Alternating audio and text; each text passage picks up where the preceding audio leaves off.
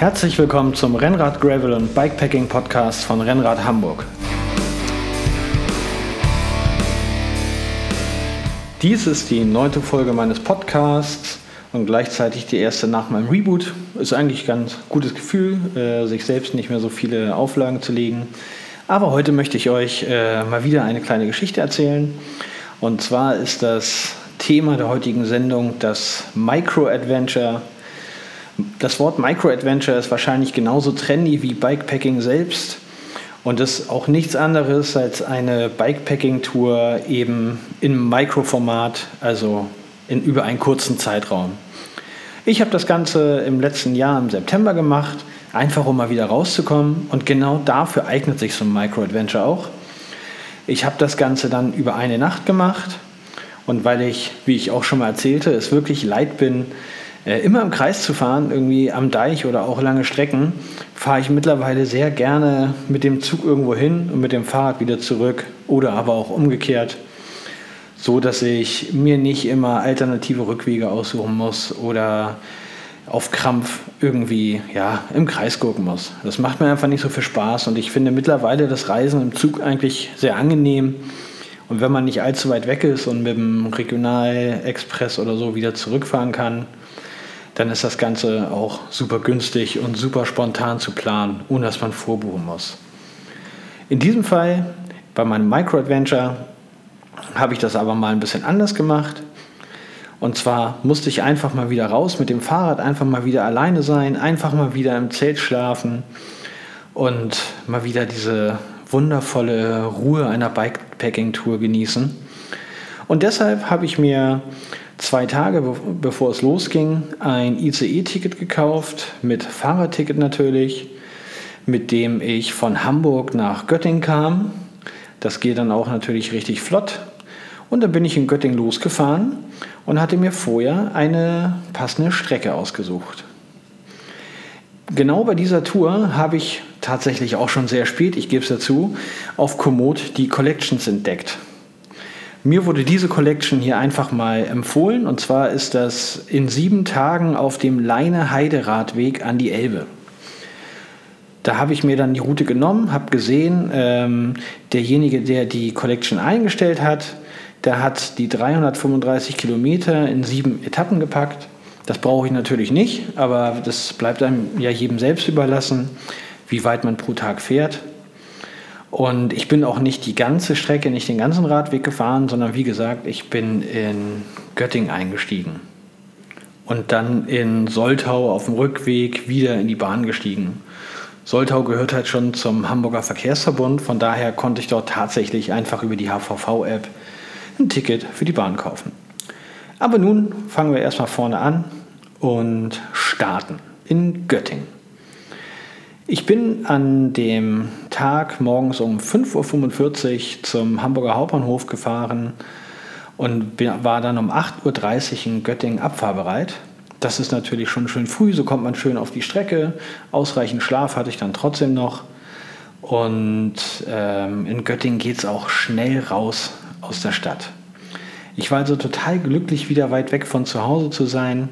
Habe mir in Göttingen am Hauptbahnhof noch einen Kaffee und ein Brötchen geholt damit man wohlgenährt auf die Strecke geht.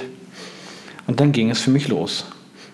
Ich bin vom Hauptbahnhof los, aus Göttingen raus und ich war gefühlt innerhalb von zehn Minuten in der freien Natur. Und da hat mich auch wieder dieses Bikepacking-Feeling gepackt, dass man den Kopf frei hat, dass man irgendwo im Wald ist, irgendwo an Feldern vorbeifährt, auf dem Schotterweg. Das war einfach so wundervoll. Ähm, ich hatte tatsächlich letztes Jahr, wahrscheinlich wie wir alle, wenig lange Strecken. Durch Corona hat man keine großen Reisen im Sommer unternommen oder ich zumindest nicht, weil die Situation einfach super unsicher war. Und ähm, deshalb war auch gerade im letzten Jahr oder auch jetzt wahrscheinlich noch, ähm, sind diese Micro-Adventure äh, wirklich spitze. Man kann sich dann mit dem Zelt irgendwo hinlegen oder einfach so mit Schlafsack und Isomatte unter freiem Himmel. Ich finde, ein, zwei Nächte kann man das wirklich gut machen ohne dass man jetzt total äh, körperlich kaputt ist, weil man keinen ruhigen Schlaf bekommt. Aber ich bin auf jeden Fall aus Göttingen raus und war sofort wieder auf schönen Feldwegen und bin im Wald gelandet und da kam auch schon die erste Komoot-typische Abbiegung. Einfach mal so ein Trampelpfad äh, durch den Wald hindurch. Ich mit zu, dem, zu der Zeit noch mit meinem Crosser mit den 25 mm Reifen. Ähm, das habe ich auch schon oft gesagt, es hat mich nie gestört, das hindert mich überhaupt nicht. Das war ein Alurad und ähm, das hat einfach nur gehalten, gehalten, gehalten. Das war spitze. Ihr könnt natürlich auch wieder auf äh, meinen Blog gehen unter rennradhamburg.de. Da ist ein Artikel Micro Adventure einfach mal raus. Und das ist übrigens der, über den ich jetzt spreche. Und da findet ihr auch ähm, viele Fotos, die ich unterwegs gemacht habe, wie ich mein Fahrrad wieder vollgepackt habe. Ähm, und wie ich eben auch diese schönen Waldwege und matschigen Wege lang fahre, was mit dem Rennrad immer abenteuerlich ist, aber super, super viel Spaß macht. Nochmal zum Gepäck. Ich hatte tatsächlich mein Fahrrad komplett vollgeladen. Also ob man nun eine Nacht wegfährt oder äh, 14 Nächte, das macht halt einfach keinen Unterschied. Äh, das kennt wahrscheinlich jeder auch aus jedem anderen Urlaub. Man packt doch immer die gleichen Sachen ein.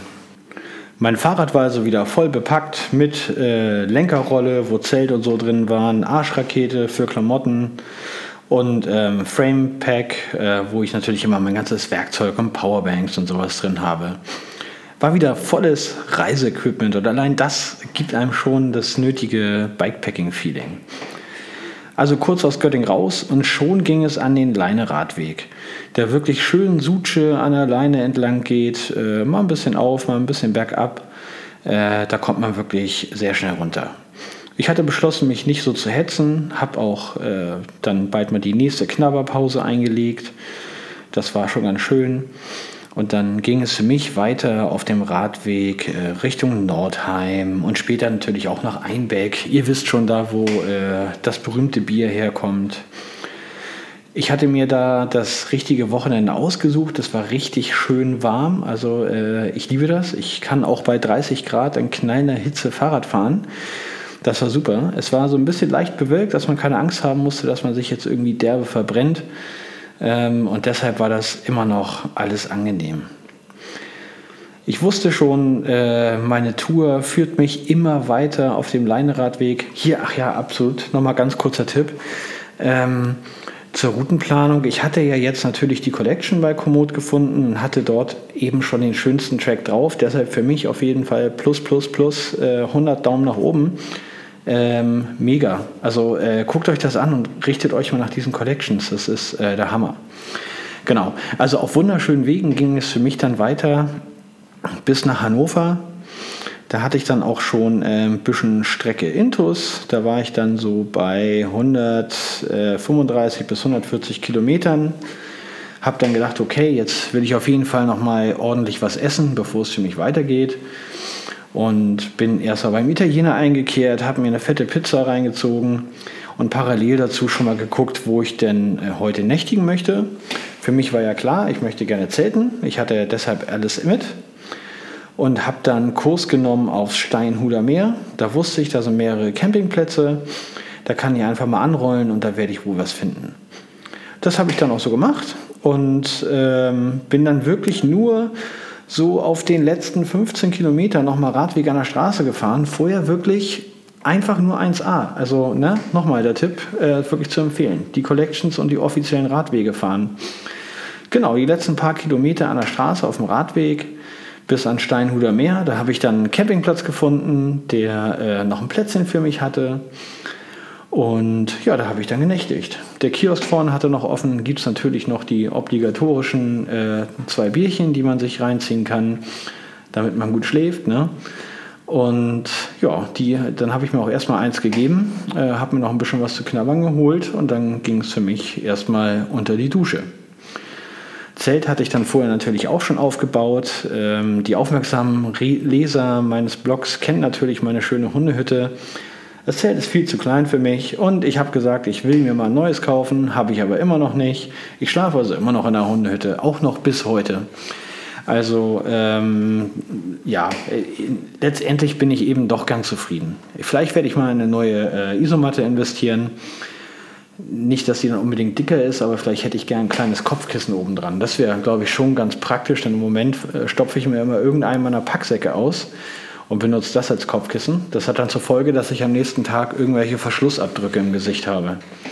Aber man kann ja nicht alles haben. Ja, auf dem ähm, Campingplatz habe ich sehr gut genächtigt. Am nächsten Morgen wieder ein bisschen was gegessen und ähm, natürlich geduscht, dann das Zelt zusammengepackt. Das, was mich halt am Campen wirklich ein bisschen nervt, ist, dass man morgens immer wieder das Zelt zusammenpacken muss und das bestimmt eine halbe Stunde dauert. Vielleicht bin ich auch einfach ungeschickt und brauche immer irre lange zum Zusammenpacken. Aber bis ich dann wieder alles am Rad habe und drauf sitze und losfahre, ist eine Stunde vergangen bei mir am Zeltplatz. Das ist auf jeden Fall noch optimierungswürdig und ja, hoffe ich mal, dass ich das irgendwann mal ein bisschen besser und schneller hinkriege. So, ich setzte mich also morgens wieder äh, zurück auf mein Rad und musste nun vom Steinhuder Meer erstmal wieder zurück auf meinen Track. Also wieder an der Landstraße ein Stück zurück, bevor es dann ähm, wieder auf den schönen Heide-Leine-Radweg ging. Nun war ich ja natürlich schon ein bisschen im Norden angekommen und die Leine habe ich dann auch bald wieder verlassen. Und ich bin direkt äh, ja, auf den Heideradweg gefahren und durch die wunderschöne Heide durch. Hier sieht die Landschaft schon wieder etwas anders aus. Es ist flacher, rechts und links keine Berge mehr. Dafür aber viele, viele sandige Straßen, Schafe, Kühe. Also auch der Radweg hier durch die Heide ist ähm, wirklich zu empfehlen. Und zwar, weil man komplett abseits ist von irgendwelchen Städten. Also man fährt vielleicht ab und zu mal durch einen kleinen Ort, aber es ist wirklich wunderschön. Ähm, auch hier findet ihr wieder ein paar Fotos in dem Artikel auf meinem Blog. Und je nördlicher man dann kommt, umso höher wird der Asphaltanteil. Sowohl wenn man durch die Heide fährt, da sind teilweise perfekt asphaltierte Straßen, die in irgendwelche Mini-Mini-Dörfer führen. Ähm, aber es ist trotzdem wenig Verkehr und äh, wundervoll zu fahren. Und es gibt wirklich so viele schöne Gelegenheiten, wo man einfach mal anhält, sich hinsetzt und ähm, ein schickes Foto irgendwie macht von einer kleinen Kapelle oder der Weide. Also wie gesagt, auch die Heide sehr attraktiv, auch wenn mir da natürlich persönlich die Berge fehlen. Ja, ich bin dann weitergefahren ähm, bis nach Soltau. Ich wollte eigentlich noch ein Stück weiter nach Hamburg zurück.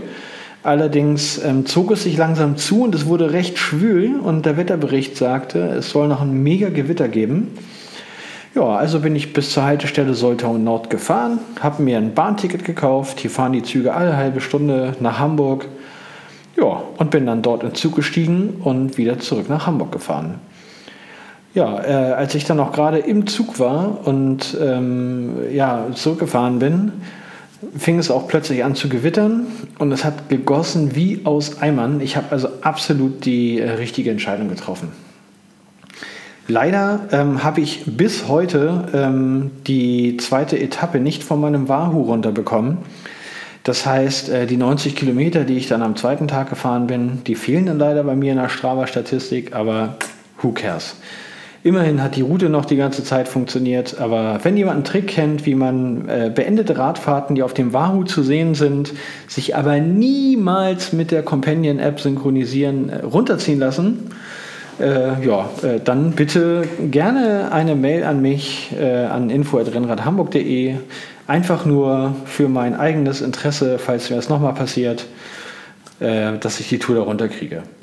Also bisher hat das, ist das übrigens auch mit keiner anderen Tour passiert. Nur mit dieser einen. Und ich habe wirklich keine Ahnung warum. Kein Plan.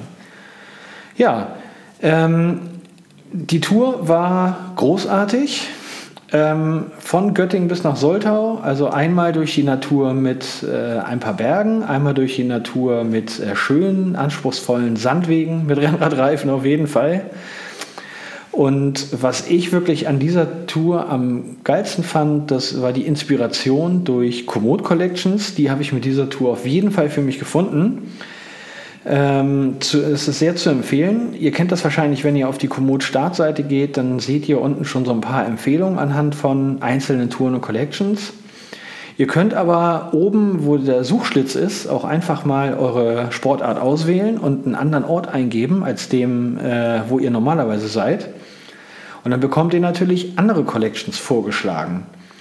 Das heißt, wenn ihr gerne in die Alpen wollt, dann gebt ihr da einfach mal Alpen ein oder meinetwegen auch Innsbruck und dann bekommt ihr eben Touren und Collections aus Innsbruck empfohlen.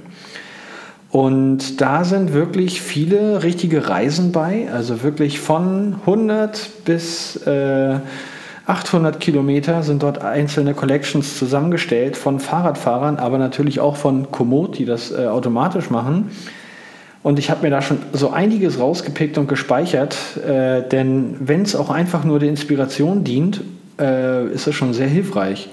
Und was ich cool daran finde, ich habe ja schon mal gesagt, ich bin jetzt nicht der Typ, der auf dem Rennrad den ganzen Tag Bundesstraße fährt, um möglichst viele Kilometer zu schruppen, sondern ich will abschalten, wenn ich mit dem Rad unterwegs bin.